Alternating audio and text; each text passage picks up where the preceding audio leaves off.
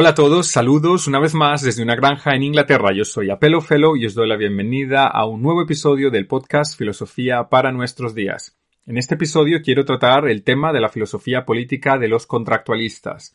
El contractualismo, como sabréis, es una filosofía que surge hacia el siglo XVII, XVIII y que intenta dar eh, respuesta a grandes preguntas en materia de teoría política, fundamentalmente de la mano de tres autores, que son Thomas Hobbes, John Locke y Jean-Jacques Rousseau. Intentaremos explorar algo de contexto histórico, también similitudes y diferencias, e iremos intentando extraer algunas consecuencias también para nuestro propio presente. Así que, sin más dilaciones, ¡vamos allá!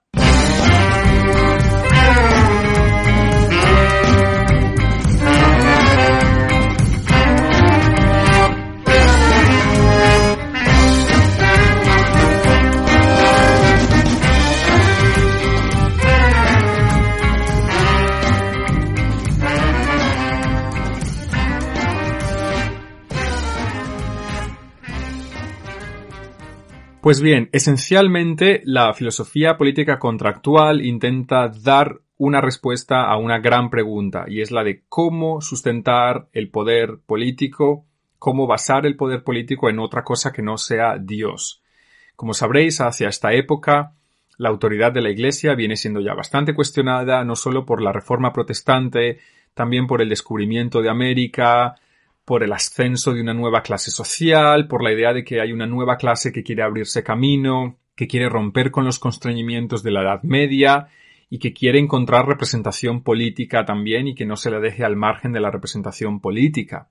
Esta idea de que el poder viene de Dios, de Dios pasa al Papa, del Papa pasa al príncipe, o que viene directamente de Dios hacia el príncipe, deja de tener apetencia, deja de tener eh, simpatía en, al menos teóricamente, en grandes porciones de la población y se hace necesario encontrar un origen distinto del poder político.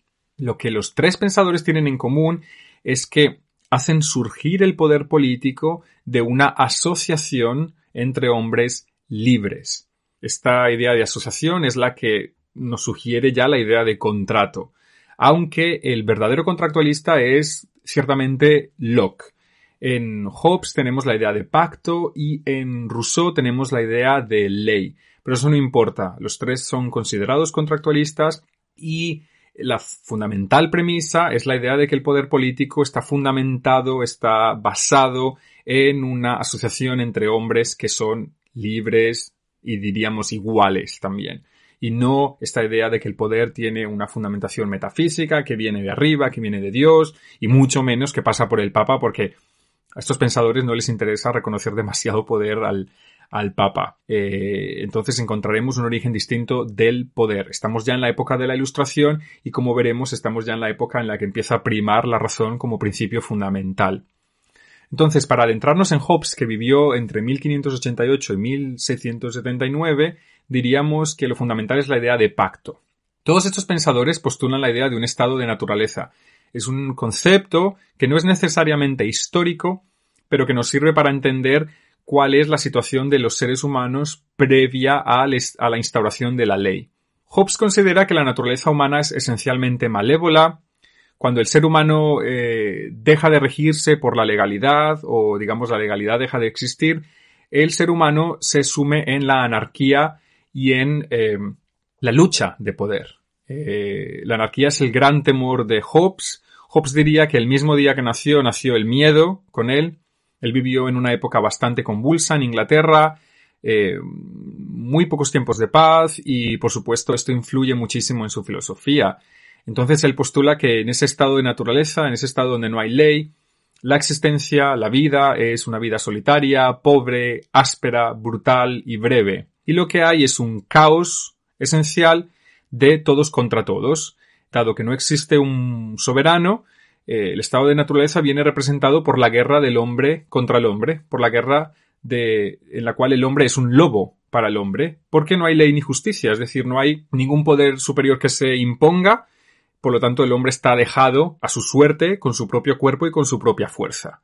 Por lo tanto, por eso es un lobo para el hombre. No hay garantía del disfrute de los bienes, no es, nada está asegurado, la vida de nadie está asegurada, la vida de ninguna otra persona está asegurada, no hay garantía de que se van a castigar tus propios, tus propios, tus propias fechorías, por lo tanto, no hay disfrute de los bienes ni disfrute de una vida confortable. El pazos, es decir, la motivación principal de estos seres que viven en el estado de naturaleza es el deseo de poder. Me suena un poco a Nietzsche con la idea de voluntad de poder. Eh, es muy probable que se inspirara de aquí. Pero esa idea sugiere que el hombre está simplemente preocupado por su propia conservación y por la satisfacción más inmediata de sus deseos, sin consideración de la conservación y de la satisfacción de los deseos de los demás. Entonces lo que hay es pura competencia de unos contra otros y hay muchísima desconfianza, porque desde luego no hay quien imponga eh, su poder sobre otros y no hay quien y no hay quien haga valer una idea de justicia, por lo tanto nadie puede confiar en nadie. También la idea de venganza, es decir, si a mí alguien me hace algo, pues yo estoy legitimado para hacer eh, eh, algo a otra persona. Por lo tanto, la ley que prevalece es la del más fuerte, es la ley del que con mayor fuerza se pueda imponer. Pero sabemos que fuerza también es igual a vulnerabilidad. Esta es una idea que he extraído de, de Jordan Peterson y la explico. Es la idea de que cuando tú descubres que eres vulnerable, también descubres que puedes eh, hacer de otra persona una persona vulnerable. Por lo tanto, en Hobbes nadie es más fuerte que nadie, porque incluso los más fuertes en algún momento, como en el momento del sueño, por ejemplo, pueden ser vulnerables a otras personas que son más débiles, que pueden matarles en su propio sueño. Por lo tanto, nadie está protegido de absolutamente nadie. Es el caos representado por el demonio Behemoth. Es, el caos total, es la anarquía total. Sin, un poder político estamos totalmente sumidos en la anarquía. ¿Cómo salir de eso?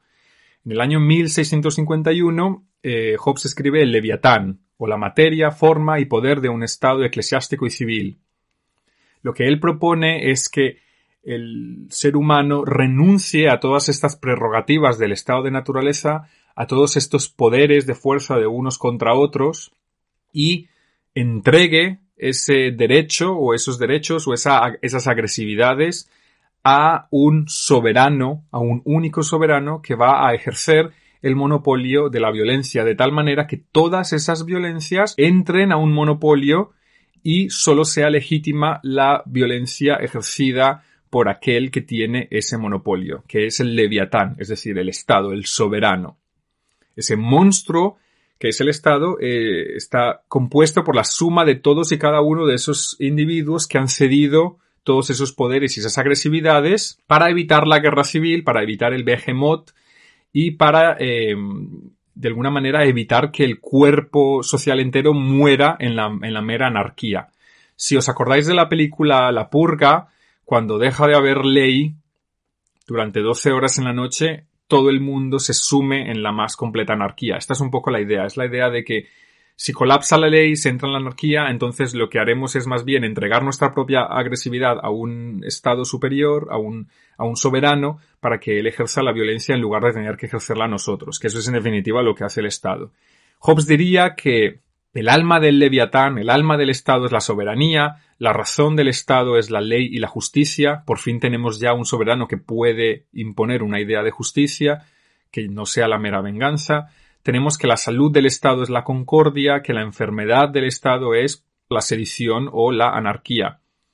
Y el Estado tiene como cometido procurar el bien del pueblo por medio de la instrucción, es decir, la educación, y de las leyes. Las leyes son expresión de ese soberano que muchas veces no tienen por qué ser justas, pero lo que diría Hobbes es que él prefiere incluso eso, prefiere un soberano que tenga leyes injustas a la anarquía. Es decir, el gran miedo de, Hobbes es la, anarquía, es el gran miedo, porque él no cree en la, en la natural bondad del ser humano, por lo tanto él sabe que el ser humano sin Estado es un ser humano que se sume en la mera anarquía de todos contra todos. Por lo tanto, es preferible una ley injusta a, a la propia anarquía.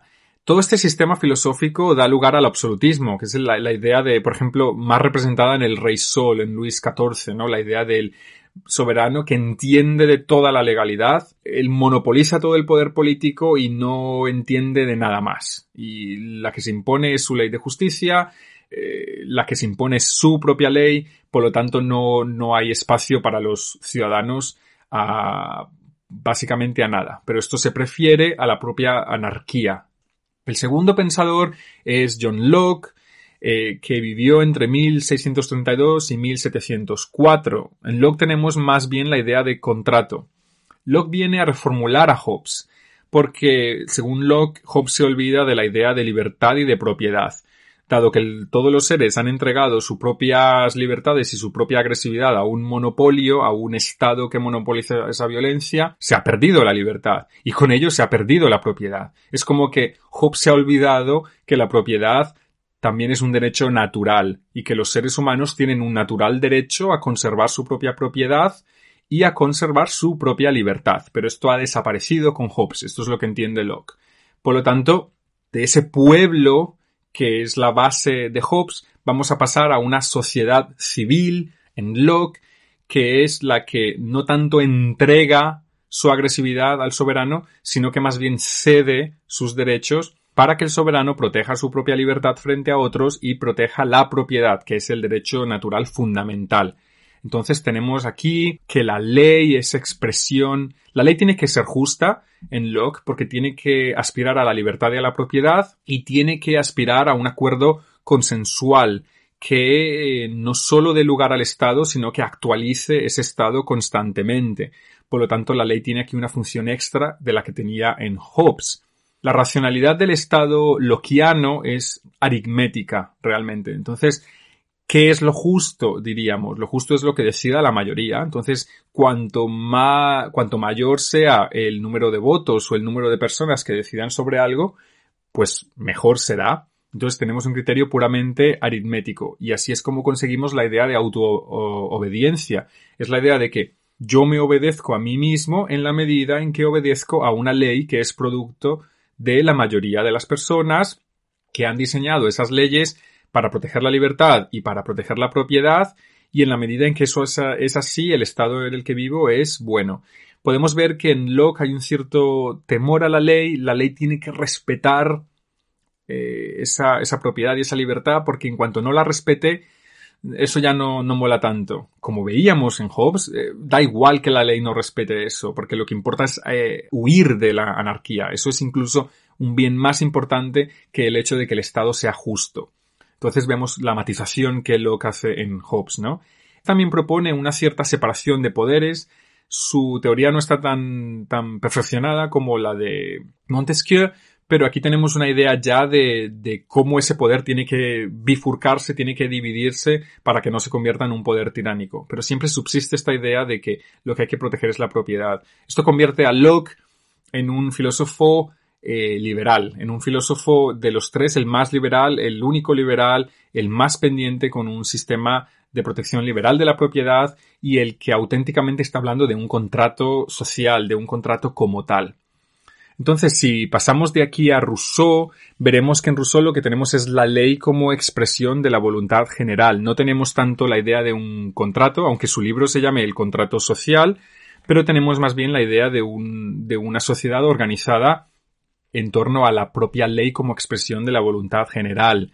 El estado de naturaleza en Locke no era tan malvado como en Hobbes, pero en Rousseau es que es particularmente distinto porque en Rousseau el estado de naturaleza es un estado donde el hombre es el buen salvaje, es un estado de completa armonía, es un estado donde el ser humano se mueve por la propia compasión frente a los otros y es un estado que, ha que, se ha, que se ha corrompido con la propia sociedad. Esto ya lo he mencionado en algún otro de mis podcasts pero es esta idea de que el estado natural del hombre es un estado de armonía, de libertad, de igualdad natural, es un estado donde no existe la propiedad, que esta es la gran crítica de Rousseau a Locke, porque habíamos dicho que en Locke la propiedad es natural, pero en Rousseau la propiedad no puede ser natural. La propiedad es una institución antinatural que corrompe la propia igualdad natural que los seres humanos tenían en el estado de naturaleza. Esta es la matización que hace Rousseau sobre Locke. Por lo tanto, Rousseau lo que critica es al naturalismo de Locke y al, a esta idea de que, de que la sociedad actual es la última posible, digamos. No, él dirá, en tanto en cuanto se mantenga esta institución de la propiedad privada, la sociedad va a seguir siendo desigual y va a seguir siendo bastante problemática. Entonces él quiere quitar ese elemento de la propiedad. Él quiere, con su formalismo con su idea de contrato, él quiere quitar esta idea de formalismo contractual de Locke y esta idea de que la propiedad es natural. Él entiende que eso es un error y que, siempre estaremos en un sistema de, de dominación. La sociedad que él conoce, la civilización que él conoce, es una civilización de dominación de hombres contra hombres que ha destruido esa igualdad natural del estado de naturaleza. Por lo tanto, él se propone eh, instaurar un nuevo sistema de igualdad civil que sustituya o, que traiga de nuevo esa igualdad natural que había en el estado de naturaleza y que barra con ese contractualismo formal de, de, Locke y que intente instaurar una, una sociedad donde la libertad que haya se parezca más a la del estado de naturaleza. Fijaos que esta es una operación distinta a la de Locke y a la de, y a la de Hobbes, que intentan huir del estado de naturaleza. En cambio, Rousseau intenta volver de alguna manera a través de la ley. Él intenta volver a ese estado de naturaleza bueno, compasivo, etcétera, etcétera. Yo llevo leyendo bastante tiempo eh, a Peterson, a Jordan Peterson, y en Peterson vemos cómo eh, en la mayoría de los casos lo que mueve a los hombres no es la compasión. Rousseau pensaba que sí, que el, motivo principal era el amor propio, el amor a los demás y la compasión. Eh, Peterson dirá que no, que normalmente no, lo que mueve no es la compasión por otros, sino normalmente el odio a otros, ¿no? Por ejemplo, lo que mueve a los proletarios mm, comunistas no es tanto la compasión por los pobres, sino el odio por los ricos. Entonces, eh, es curioso que Rousseau nunca tuvo en cuenta esta idea. Rousseau siempre pensó que lo que movía al hombre era la compasión, en ese supuesto estado eh, natural. Entonces, ¿cómo, ¿cómo articula Rousseau todo esto? Si ya no no tenemos ni pacto ni contrato, lo que tenemos en Rousseau es más bien la ley como expresión de la voluntad general.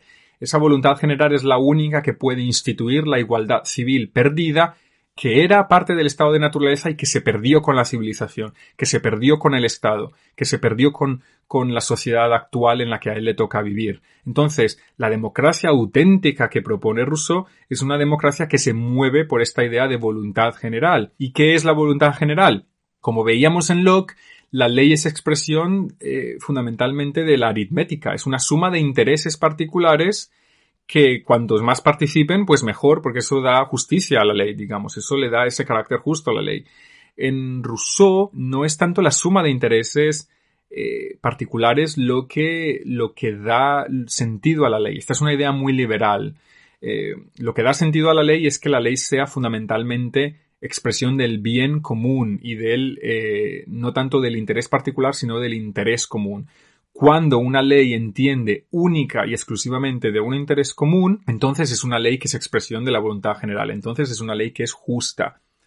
En el liberalismo no es tanto así, en el liberalismo es la suma de intereses particulares, la suma aritmética de esos intereses, lo que da sentido a la ley.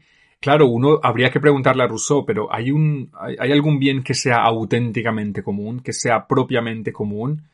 Pues eso es complicado de, de buscar. Pero la idea que él transmite es que la voluntad es sólo general cuando entiende única y exclusivamente de un bien común. Por lo tanto, la soberanía popular que propone Rousseau es una soberanía que da origen al Estado y que es un constante, es una constante actualización, del propio Estado, es un constante ejercicio de esa voluntad general y es una constante tarea de gobierno que trae a la realidad ese bien común que se articula no como la suma de intereses particulares, sino como el propio y puro bien común. Eh, por eso es que a Rousseau se le considera un poco de utópico, porque habría que cuestionar si existe de hecho algo así como un bien única y puramente común. En Rousseau entonces la autoobediencia, hablábamos de eso en, en, Locke, pues en Rousseau la autoobediencia es cuando el hombre obedece a esa ley que es producto de la voluntad general, a esa, a esa ley que viene fundamentada por la propia voluntad. El problema es que en Rousseau tenemos un círculo vicioso porque entonces de alguna manera es como que la voluntad general fundamenta la ley y la ley fundamenta la voluntad general y viceversa y encontramos una especie de círculo pero no sabemos muy bien salir de ese de ese, de ese círculo, pero esa es la tarea, digamos, que hace, que hace Rousseau. Eh, Rousseau llega a proponer la idea de un contrato de bueno, sí, pero al final una fundamenta la otra, pero en el inicio de los tiempos es el contrato lo que fundamenta la sociedad y luego se fundamenta de ahí del contrato la voluntad general, pero en el ejercicio del poder la voluntad general fundamenta la ley, la ley fundamenta la voluntad general. Es un poco complicado, eh, él entra en un círculo vicioso, no sabe fundamentar esta idea, pero Pero bueno, lo que tenemos que quedarnos es con, con, con, la idea de que la gran diferencia entre él y Rousseau es que en Rousseau la ley es la suma de intereses particulares que expresan eh, y que esa propia aritmética mm, expresa la justicia de ese Estado. En Rousseau no es la aritmética, no es la suma de personas, sino eh, el hecho de que la ley entienda de un bien que sea auténticamente común.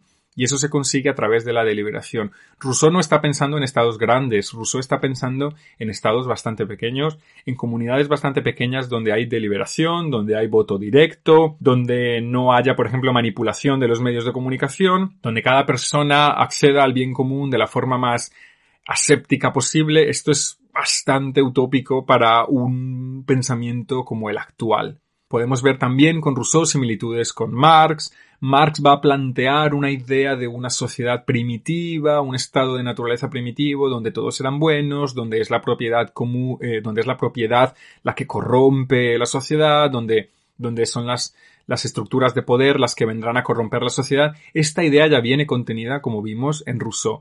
¿no? La idea de que la propiedad lo que hace es corromper la sociedad y que la sociedad moderna ha corrompido esa igualdad natural. Por lo tanto, él proponía volver a la igualdad civil a través de la voluntad de poder. Y de nuevo, voluntad de poder es solo cuando esa voluntad entiende de bienes que sean auténticamente comunes. Pero esta tarea se queda en un poco una tarea utópica.